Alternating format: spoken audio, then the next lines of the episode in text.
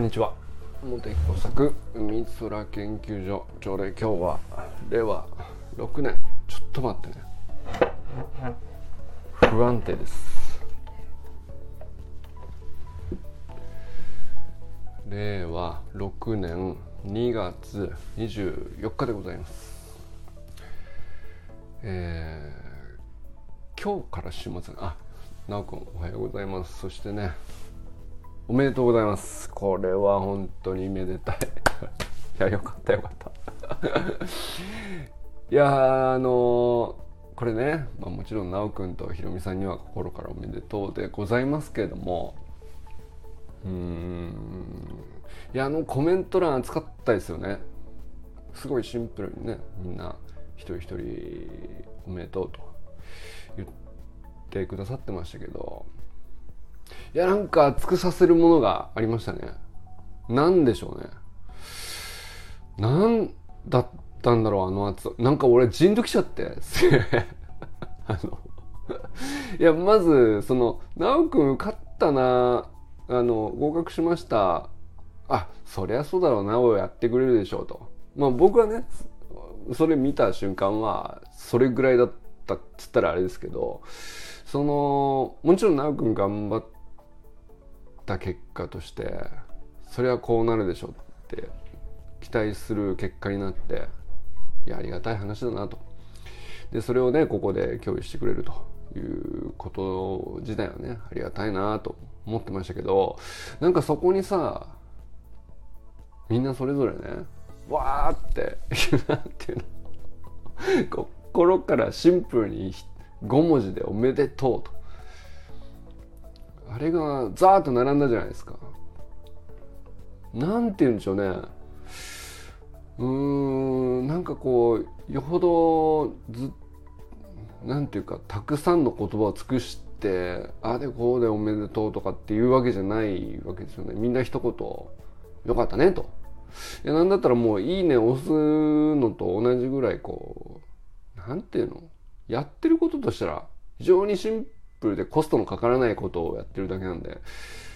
うん。でも何かにエネルギーがあったんでしょうね。なんかすごくあのコメント欄ザーッとメイドが並んだのを見てめちゃくちゃなんかこう ジーンときちゃいましたね。いやよかったな。よかったなと思って。まあなんかそのあれがこう結局ねその奈くんがこう86回のカウントダウンをしてきたあのっていうのもあったんでしょうけどね。なんかそれもあったんだと思いますけど毎回毎回ねそのスタイフ聞いてるっていう人じゃない人もさあのどっかでちょっと応援しててどっかでちょっと聞いててくれてちょどっかでちょっと気にしててくれてみたいなのがまああるって信じてたと思うけどそれがなんかこうねあのほんと瞬間だけにギュッてなって5文字に現れるっていう感じだったんでしょうね。だからなんかそこにすげえエネルギーを感じる。まあシンプルな そのシェアだったと思うんですよ、奈くんからしてもね。その結果をこうまあ好評もサロン外にも出してるような話だしあの サロンの中だけにこう見せてるものってじゃあ特別にあるかって言ったら別にそうじゃないんだけどあのまあサロンの中にわざわざこう投稿してくれて、うん、でそれにその投稿だけにしかあのコメントできる人っつったらなんていうのコメントできる関係者もこのグループ内だけだからさまあ限られたあのメンバーなんだけどその人たちがこう瞬間的にわっとこう「おめでとう」って言ったわけですけどそれだけなんだけどなんか俺すげえもの見ちゃったなって思いましたね。いやこれはええもん見させてもらいましたとあの思ったかな本当に。うんまだよくわかんないですね。なんかあれが何だったのかちょっとうまく言語化できないんですけどすごくいいもん見た。って思いましたね。うん。いやなんか結果がいい悪いっていうのを超えてた気がしましたけどね。うん。いやとにかく良かったですよ。本当に、うん、まあ結果も良かったですけどもあのなんて言うんでしょうね。僕らこうねサロンに何かしらのこうね文脈で参加したり関わったり、えー、使ったり、うん、まあ一応所属の意味があると思って、えー、いる者同士でねなんかたった一つの誰か一人のメンバーのまあ出来事ちょっと良かったってことに対してああいうエネルギーがこうシュッと集まるっていう瞬間がね見れてよかったなっていうね。本当に、うん、力がこう凝縮してパーンとこういや本当にあのこの間先週打たれた 120m 特大ホームランぐらい気持ちよかったですね。いやなんかいやお見事なものを見たなって思ったよ。思いましたね。本当に。おめでとうございます。えー、それとあとは清水さんね。清水清水さんがあのボルダリングの大会ねあの頑張ってっていういやあれ初めてじゃないですか。あんなにこうしっかりめにちゃんとコースを上がりきるみたいなところの一部始終をね投稿してくれましたけど。いややっぱあの知ってましたけどめちゃくちゃハイレベルだっていうのはね。いや見応えありましたね。めちゃくちゃ良かったですね。そしてなんかあのー、結構なんていうの？まあもちろん専門的にボルダリングのね用語よくわからないけどまあ、相当こう言語化もしっかりしてるっていうのが分かるとこですよねあれね見ててね。で清水さんの中で、えー、なんていうかやったことない人にあの分かるところまでっていうわけじゃないかもしれないけど清水さんの中ではあの相当こう言語化された上でこうかんなんとなく感覚で登ってるっていうレベルじゃないことはさやっぱりあれ見てわかるんですよね。その文章の厳密な意味がわかることが大事なんじゃなくて、僕らからするとね。だから、あの、そういうレベルで、こう、言、ハイレベルな言語があったり、こう、なんていうの、ハイコンテキストっていうか、その、文脈、こう、詰め込まれた専門用語みたいなものがあるじゃないですか。それを使ってこういう風に解釈してるみたいな世界ですよね。あれがこうちゃんと表現されててそれが結局そのやっぱりなんていうかただのやってない人がなんとなく好きでうんちくっていうのとはもうまるで違うっていうかさ身体感覚伴ってないとこうはならないよねっていうのもすげえあのこう投稿に出てるなと思うんですけどだからその正直こうなんていうのかな専門用語がボルダリングのね専門用語たくさん使われてるからあの何がどういうことを言ってるのかはほぼわかんないんですよ。多分逆にその僕のあのね学会とかで書いてるよあひろみさんおはようございます。学会とかで書いてる論文たまにねシェアしたりするじゃないですか。でそれ読んで全く意味わかんないですけどって清水さんがね 言ってきたりするけどでも見てくれるわけじゃないですかであれだからお互いその感覚だと思うんですけどでもあの文章そのものを読んで、え文章の意味が分かるっていうことだけがあの伝わるってことじゃないんだなって思うんですよね。こんなこう専門用語だらけで文章の言ってるそのまんまの意味っつったらほぼ全くわからないんだけど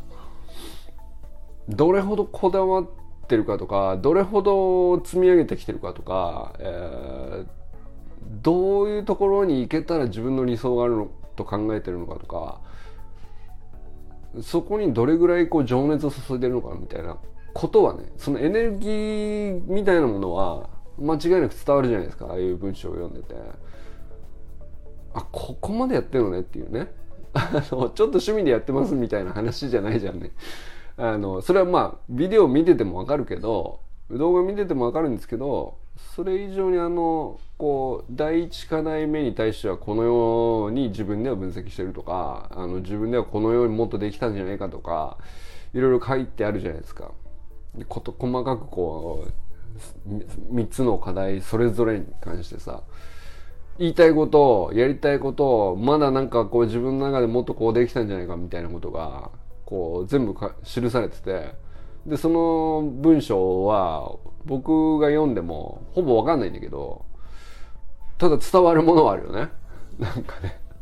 いやいい文章読んだなって思いましただから。伝なんか読んでも意味がわからないのにいい文章読んだなって思えるっていう。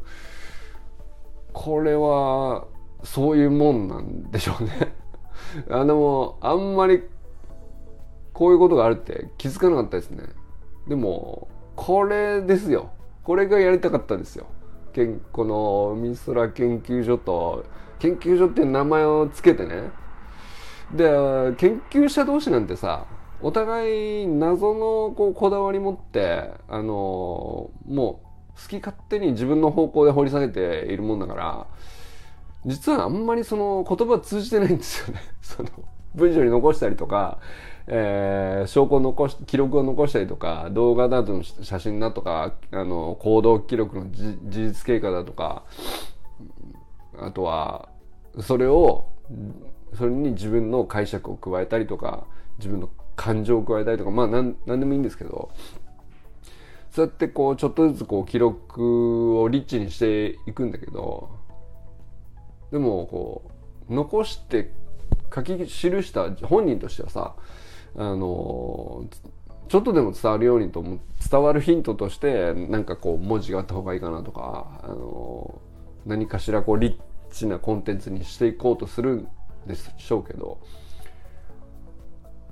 ほとんどの場合ねあの伝わらないんですよ 99%は。だけどあの1%伝わるものが必ずでもお互い研究してる者同士はあのこだわってるんだから何かあんだろうみたいなのはどっかで信頼し合ってるから受け取ろうとするこうアンテナがちゃんと立ってて、まあ、そういう人にはなんかこう、うん、本当に知りたいと思ってこれくれる人にはいやなんかもうちょっと粘り強く書き下してみようかなとかもうちょっと粘り強くここはこ実は本当にこの言葉っていうのは俺が勝手に言ってるだけなんだけどこういう時のこういう意味のことを言いたくて伝わるかなみたいな。なんかそのそんなもんばかりなんですよ。なんかあの研究の言葉なんて。あのだって自分の世界掘り下げてさ他の人にはまるで見えない世界を自分だけが見えててそれ表現するってこと自体がね。まあそれ自体も難しいんだけどそれをこうこんなに深く掘っちゃったもんで誰にも知らないこう深い穴の様子なんかをさあの普通に外でねあの明るい平たい場所で生きてる人にあのこういう感じですよっつって伝えようと思っても伝わらないよねそれは、ね、普通は。普通は伝わらないんですよ。だけどなんか伝えようと記録に残したり、えー、なんかあんだけ深く掘ってんだから面白いんだろうなーって感じてくれる人はやっぱり話聞聞こうとしてくれるんで。その往復がねなんか俺はなんかすごく研究活動だろうなと思ったりするんですよね。なんか掘ることだけが研究活動じゃないし、なんかその、全然詳しくないしよくわかんないけど、あの、話してくれてるんだったら来たいよなって思うこともね、なんか、結構立派な研究活動活動かなと思ったりして。なんかそれをなんかこう清水さんのあの投稿にはなんかそのエネルギー感じますよね。いやすごい。わけわかんないんですよ。はっきり言って本当に端から端まで。1ミリもわかんないんですけどそのボルダリングやったことちょっとあったってわかんないと思うんだよね。多少詳しくてもなかなかじゃないですかあれ。いやだけど相当なんていうか俺は響きましたけどね。感銘を感銘じゃないな。なんだろうな。うーん。なんて言うんだろうな。なんでしょうね。うん。だってさなんかその美術館行ってさあのえーどうやら偉い人の 描いた絵みたいなのってさわかんねえんだよだって。これ何がすごいのかなこの絵のみたいな感じじゃない？いやだけど見に行くじゃない？その そういう感じだよ。でだけどなんかうん感じることはあるじゃないですか。その作者が何を伝えたかったかはよくね正直ねあの分かんないことだらけでハテナマークばっかりこう浮かんだりしながらこう美術館もあったりするのがねそのそよがなかったりとかするとそれはそういうもんだと思うんですけどあのまあだけど見て感じたらなんか伝1%ぐらいなんか伝ってんですよね。なんかその画家の描いた謎の絵ぐらいな感じで あの意味は多分ねあの後世どれぐらいになって伝わるかは分かんないですけどあのそんなぐらいでいいと思うんですよね。そんなに毎回全部がなんか分かりやすくなきゃいけないとかあの100%伝わんなきゃいけないあの伝えたことにならないのかって別にそんなことはないかなと。なんかここいつすげえななんかすげえなみたいなそのそのそういうのだけあの伝わってもそれ相当なものをあの伝達してると思うんですよ。文章としてはよく分からなくても全然俺なんかあのそれが大事じゃないっていうか、うん、それはなんかその迫力を感じたよね。はい。そうひろみさんもねあそう。奈くんとひろみさんが揃ったところでもう一度言いますけどね。おめでとうございます本当に。いやいいあの何ですか何でしょうね。あのコメント欄ね俺はちょっとしびれましたよ本当に。あの コメント欄のスクショを撮りましたからね僕はね。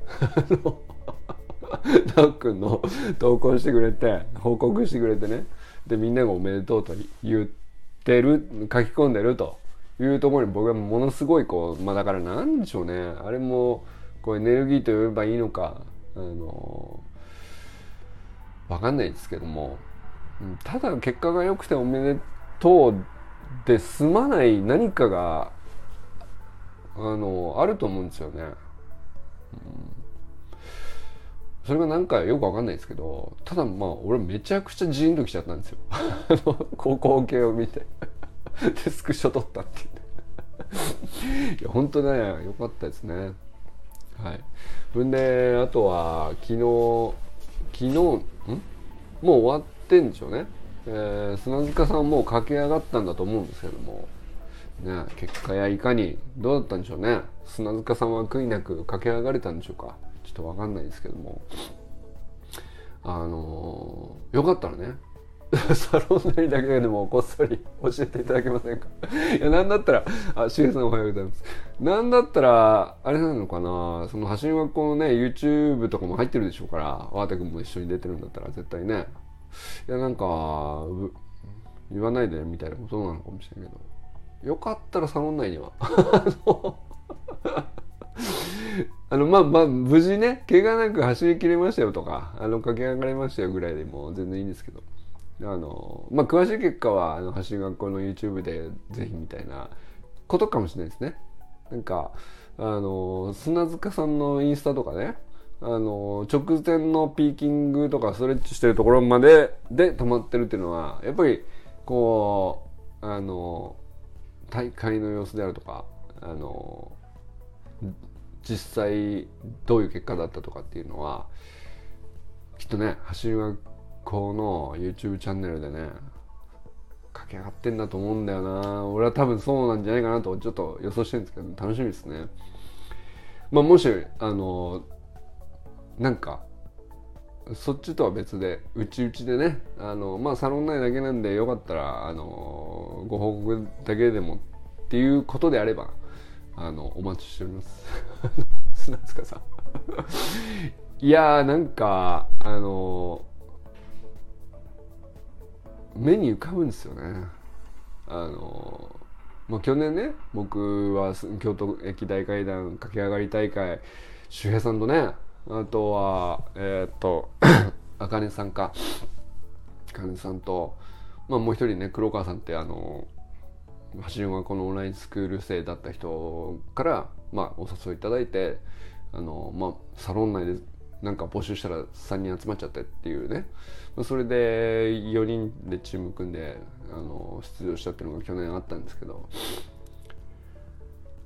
あの時あの時でねあのサロン内でこうライブ配信したりとかあのめちゃくちゃ面白かったですけどね。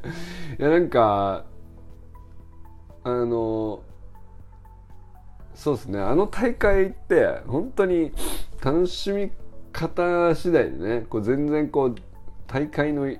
味合いが変わるっていうかもう本当隣にはさあの世界レベルの人たちがいたからね俺らの組はさ。なんか知らないけど。隣にはマスター陸上50代で 100m 世界一だみたいな人がさいらっしゃったりしてね。なんかとんでもねえ人がいたもんだから。もうまるでその競争っていう感じには僕らの中ではなってなかったですけど。まあでもなんかあのだからっつってねあのなんていうの完走できればそれでいいですぐらいな感じでは決してなくてさ。それなりに僕らも結構一生懸命やってあのまあタイムだとか順位だとかあのまあそこそこね頑張りましたからね。いやでもなんか本当あのうんちく言い出したらあのそう駆け上がった人だけが言えるうんちくがあるじゃないですか。あの後半3分の1であのどんどんみんな失速していくわけですけど 調子よく駆け上がっていく。中でねもうやっぱりあの最初の3分の1だけなんですよね。本当に元気に駆け上がる楽しく駆け上がれるのね。で真ん中あたりから怪しくなってきてあのもつれそうでもつれないぐらいで頑張り頑張ってられるのは真ん中3分の2ぐらいまでで。最後の3分の1はもう完全に 完全にもうこれは歩いてますねっていう人がね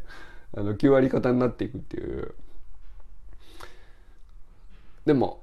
あそこの時あそこが一番楽しいんだよね。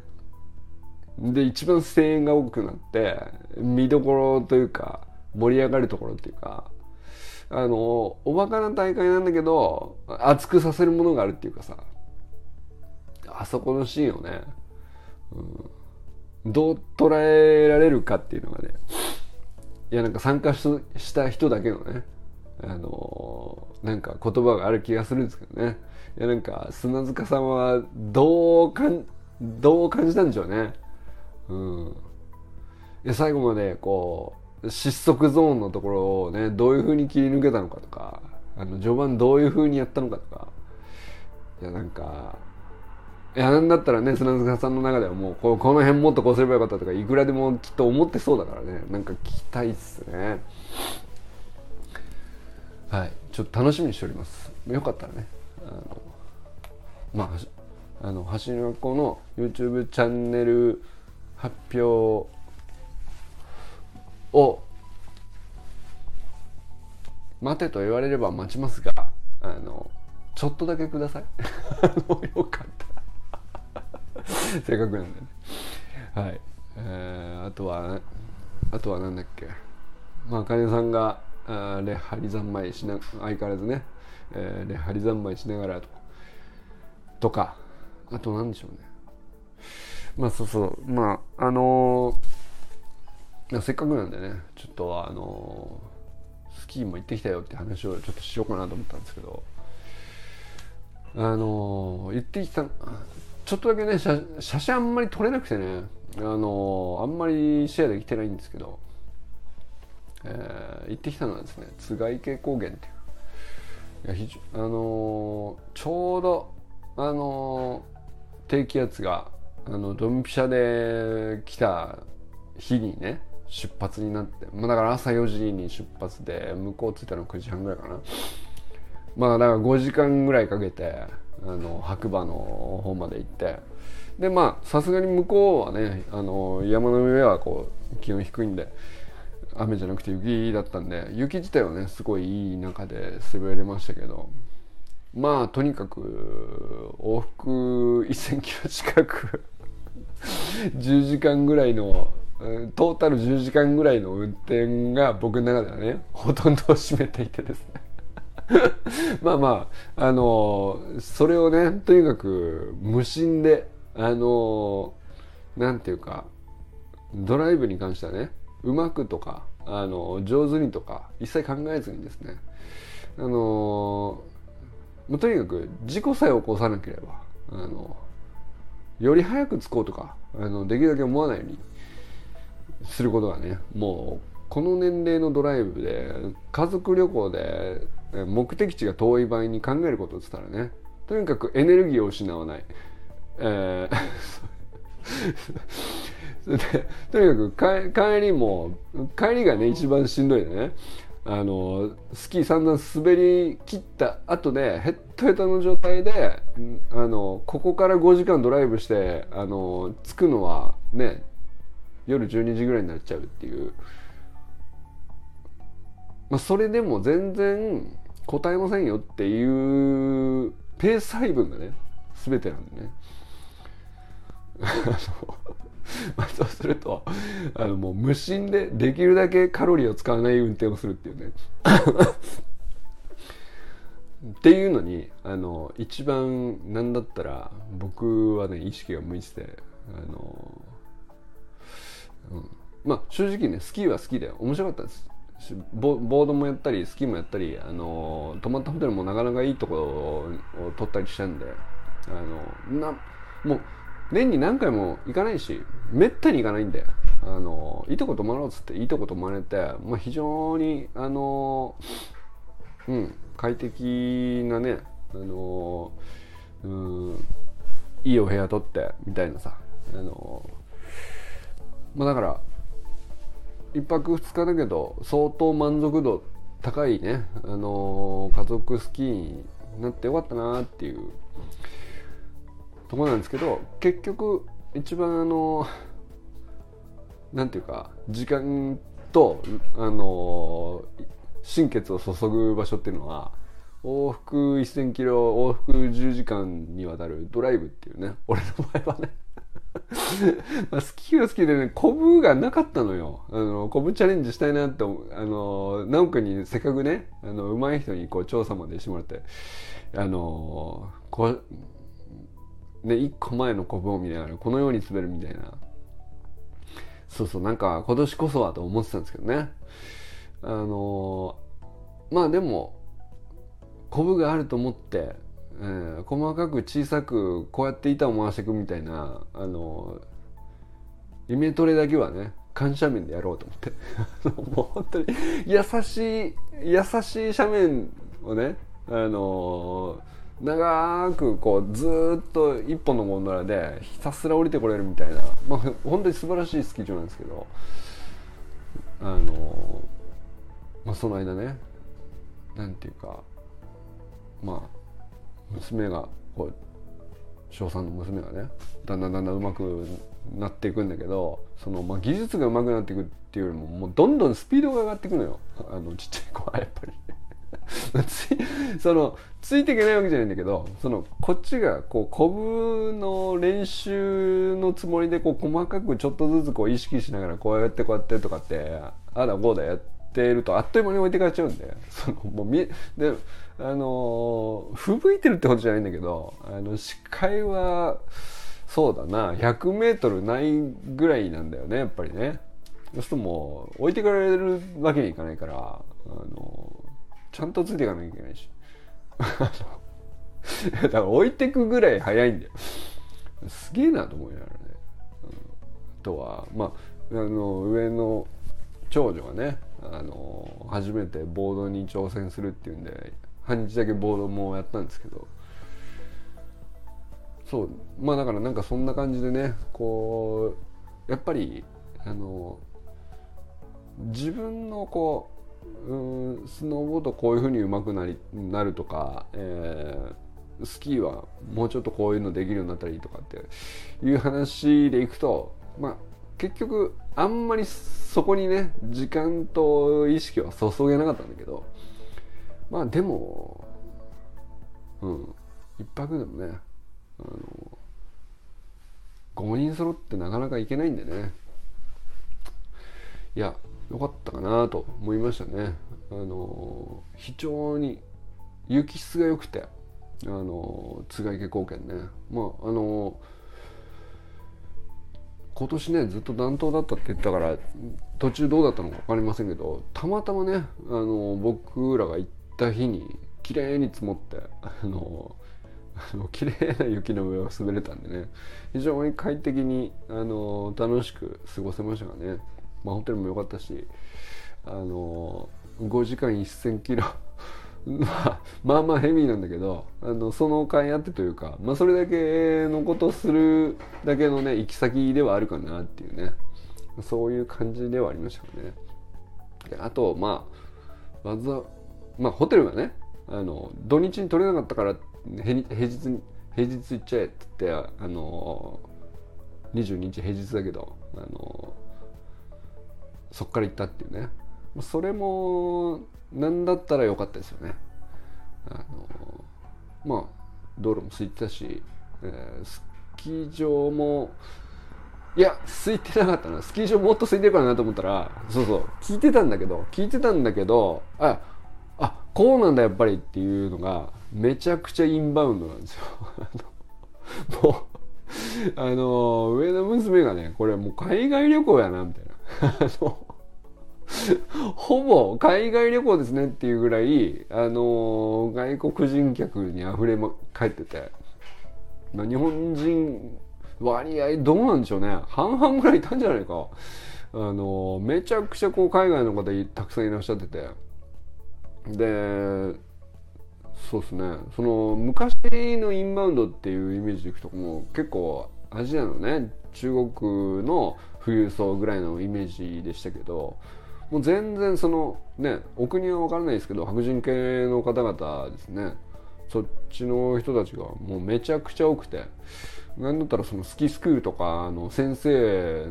っていうかさインストラクターもさもうそっち向けにあの何人もちゃんと英語圏のインストラクターの人かもしくは日本人のインストラクターでも英語がペラペラの人かっていう感じであれがこうそうだな。なんかその今までなんか見たことなかった光景でしたねそういえばね。あの聞いてはいたけどね。聞いてはいたけどやっぱりそうなのねって。あのコロナ明けで円安であのインバウンド戻ってきてでなんかあのそうそう外国人ばっかりだよみたいな話はよく聞いてましたけどこれ海外旅行もう行かなくても海外来てんじゃねえかこれはっていうくらいの 感じでもう本当なんか半分ぐらいあのうん外国人だったんじゃないかな、はい、もうだから普通に英語が飛び交ってて、うん、海外に来た感があって。何だったらよかったですね。国内旅行なんだけど海外旅行した気分になって帰ってこれるっていうね。だからあの偉いもんであのフロントとかさ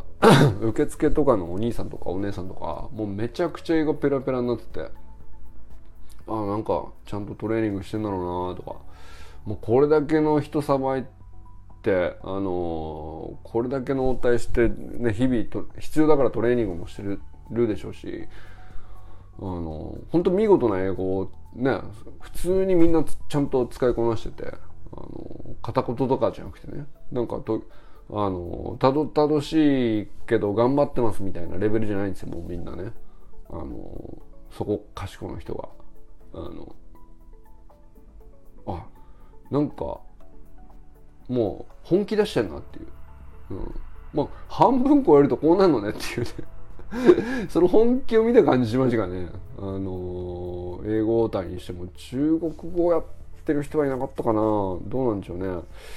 まあ中国人も、まあ、ある程度やっぱり中国圏の人もいらっしゃったけどうん、あとインドインド系の人とおぼしきいでたちの方はあのスキーせずに防寒着だけ着込んでゴンドラに乗って山頂に行ってあのソリして遊んでるっていうなんかそそれぐらいの感じでもとにかくあの雪見初めて見ますぐらいの人とかからしたらさもうなんていうのとんでもなく素敵な体験みたいな感じなんでしょうね。あのだからなんでしょうね僕らだから5時間かけて500キロも運転しないとたどり着かないすげえ遠いところに来たみたいなニュアンスで僕ちょっと言っちゃいましたけど、まあ、向こうからしたらね何千キロ超えてきてるん で。一生に一度も見たことのない雪を見てるとかあのこんなに綺麗なとこがあるのかという感じでねみんなこうすごい感動してたよね。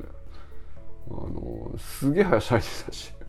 いやなんかなるほどなと思ったかな。あのまあ働いてる方は働いてる方でホストをしてる方はホストしてる方であのすごいなんていうかあの変大きな変化に対してうーんこうなんていうか受け入れてるっていうか順応してるとかっていうレベルじゃなくて完全にこうあもう流れ変わったしこっちなんだってこう舵を振り切ってもうこっちで生きていくっていうなんか覚悟を感じるというかホスト側はねホスト側の。なんかものすごいこうそれにはそのこうエネルギー感じましたしやってくる方はやってくる方でさそりゃなんていうかあのうーんいやみんなねこう昔からね俺らは知ってましたよ。その なんていうのか。日本の田舎がいかに素晴らしいかということをね。あの知ってまし知ってたつもりですけどやっぱりこれだけ来てる人がさまあ大量に押し寄せた上で結局そのただはしゃいでるんじゃなくてやっぱなんていうかあの感動してるというか快適で楽しんでてうーしかも安全でさそのはじ初めてかどうかわかんないですけどもう何回も来てらっしゃる方かもしもういっぱいいるんでしょうけど、まあ、とにかくねあの海外旅行来てるっていう感じじゃないんだよ。緊張感っていうか。うーん。なんつうんですかね。これはねなんていうかおもてなしがどうのこうのとかそういう話じゃなくてうーん。あこの空間ちゃんと清潔で安全でなおかつこんなに素晴らしい景色があってで雪質最高。でなんていうの？サービスは当たり前に行き届いてる。でそれにこうどっぷり安心しきってこうゆっくり楽しんでるっていう。そのなんかねその余裕がこうなんていうか積み上がっていくっていうかさ。うん。なんて言うんでしょうね。いやだからその一昔前とかにねいわゆるインバウンドとかっていうとさあの京都にあの一時期なんかこう急にあの急にたくさん来すぎちゃった中国人の方々とかってさもうどうしていいか分かんないんだけどとにかくテンションも上がってるもんだからあのっていうね。だから周りのこう別な観光客の別から来てる観光客の人と折り合わないみたいなさ。結構ありましたよね。であんまりそのいいことばっかりじゃないねんと。問題もあってその受け入れ体制は受け入れ体制で結構大変だしあのもともとこうねあの京都が好きで来てた人たちからしたら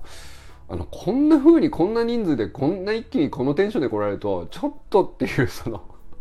京都じゃないっていうかっていうそのああいうことあったじゃないですか。インバウンいわゆるちょっと一昔前のインバウンドであの人がたくさん日本に来てあの、まあ、それを楽しむのはいいんだけどもっていうね。あれとは違ってこの完全になんかあの、まあ、人数的にはもうそれに匹敵するこうたくさんの人来てるんだけどなんていうかね来てる人がこうみんなこう安心してるしこう楽しんでるけどあのはしゃぎすぎてないっていうか ゆっくり楽しめばいいじゃないっていうその適切なテンションの上がり方でゆっくり楽しんでる感じがね非常になんかはあと思いましたね。なんかお上品というかお上品っていうほどなんかあのつつましいっていうのもちょっと違うんですけどもうなんか外国人のテンションですよね言ったらね。初めて雪見るインド人のインド人もびっくりのね あのこの あの表情ってこういう感じなのねっていう思いましたけどね。まあまあ本当可愛かったよねあのインド人の子供たちがね。あの初めて見るべきでキャッキャキャッキャしてるのとかね。でなんかそういうこういろんなテンション入り混じっててあのでもそれをこうなんか見事にホストする側とあのそれにこう来た人たちもさあのあらゆる人種いらっしゃいましたけどいやなんかあのよくねあのこれ成立してんなっていう あのなんか一個見事なものを見たなっていう気がしましたからね。あのこれちょっとスキーの話ではないんだけどね。うん。いやなんかよくできてるじゃんと思ったかな。これは結構簡単なことじゃないなと思ったですよね。うん。いや単純に人数が増えるだけでも大変なのに言葉通じじるか通じないかでちゃんと通じる状態であのホストするように体制を作るのも本当簡単なことじゃないからでもまあ来る方も来る方でその言葉が通じないんじゃないかとかっていう不安が絶対あるはずなんですよね。あるいはなんかその日本日本でのルールがちょっとよくわからないとかあの初めて初めてじゃないかもしれないけどさその海海外に来た時のこう緊張感とか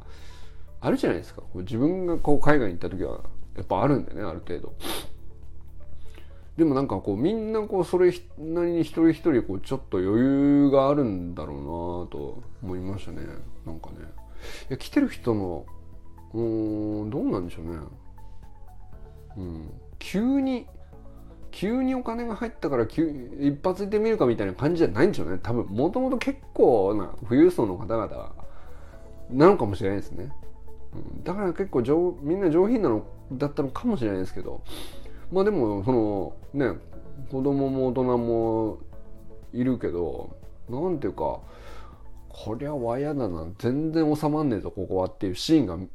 なかったですからね、うん、それ見れたのなんか100分に1形にしかずだなと思いましたけどなんか聞いてはいたけどさ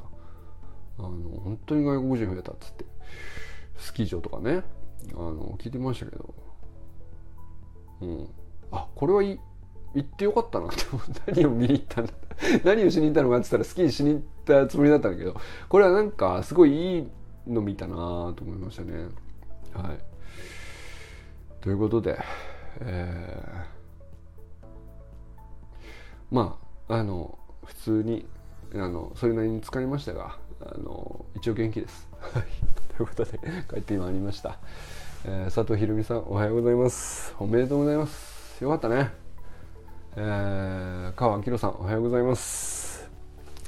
川さんがね奈くんのとこに「おめでとう」って帰ってくれたのが俺は嬉しかったですね。なんでなんでしょうね。なんかその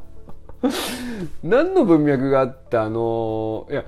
たまたまサロン以外のつながりでは全くないわけじゃないですかこう奈くんとね。あの接点とかって。でもその修くんが何かに合格して「よかったよかった」と。なった時に「おめでとうございます」って母さんが言ってくれるっていうのがねなんか俺すげえ嬉しかったですね。うん。いやなんだろうこれ俺がありがとうございますっていうのもなんか違うとは思うんですけどいやただこれはなんだろうなうん。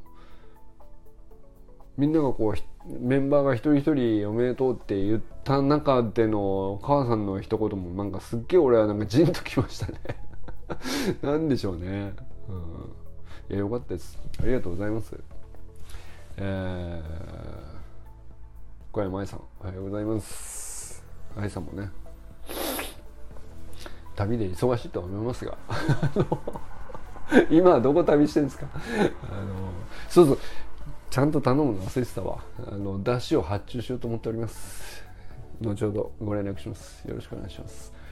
佐藤直君おはようございます。おめでとうございます、えー山田友人さんおはようございます。中村修平さんおはようございます。今はどちらでしたっけ？どちらでエニタイムでしたっけ？ちょっと忘れましたけど。あのーそうですね。ちょっとねあのー周平さんもねいよいよ4月指導いやなんか早いもんですね。なんかねきょ去年の4月はさなんか始めるぞって去年も言っててね。去年の4月になんか始めるぞって始まったのがエニタイムフィットネスで筋トレっていうことから始まりこういよいよ今度は橋はこの公認インストラクター取ってとかさあのまあ、少年野球のチームでもねなんかあの去年いろいろこう模索したこともありましたしなんか作戦会議も何回かやりましたけどなんかこう4月に向けて周平動くんだろうなっていうこう期待感というか。なんか俺それが癖になっちゃってるね。ちょっとねなんか周平何次やんだろうなみたいな感じで。周辺なまた何かやんだろうなと思いながらこうちょっとワクワクしてるよね。何なんでしょうねこれね。あのまた何かやんだろうなと思ったらあの首突っ込みたくてしょうがない。うずうずしちゃってるっていうね。はい。まあ何かあったらね。あの別に無理にあの圧かけてないですけども。まあなんかねこれやることにしましたよということになればね。あのぜひまた作戦会議やりましょうよ。えー 寺石ゆかさんおはようございます。清水信之さんおはようございます。ボルダリング大会ね。あのお疲れ様でした、まあ、結果結果どうっていうのもあるとは思うんですけどね。あの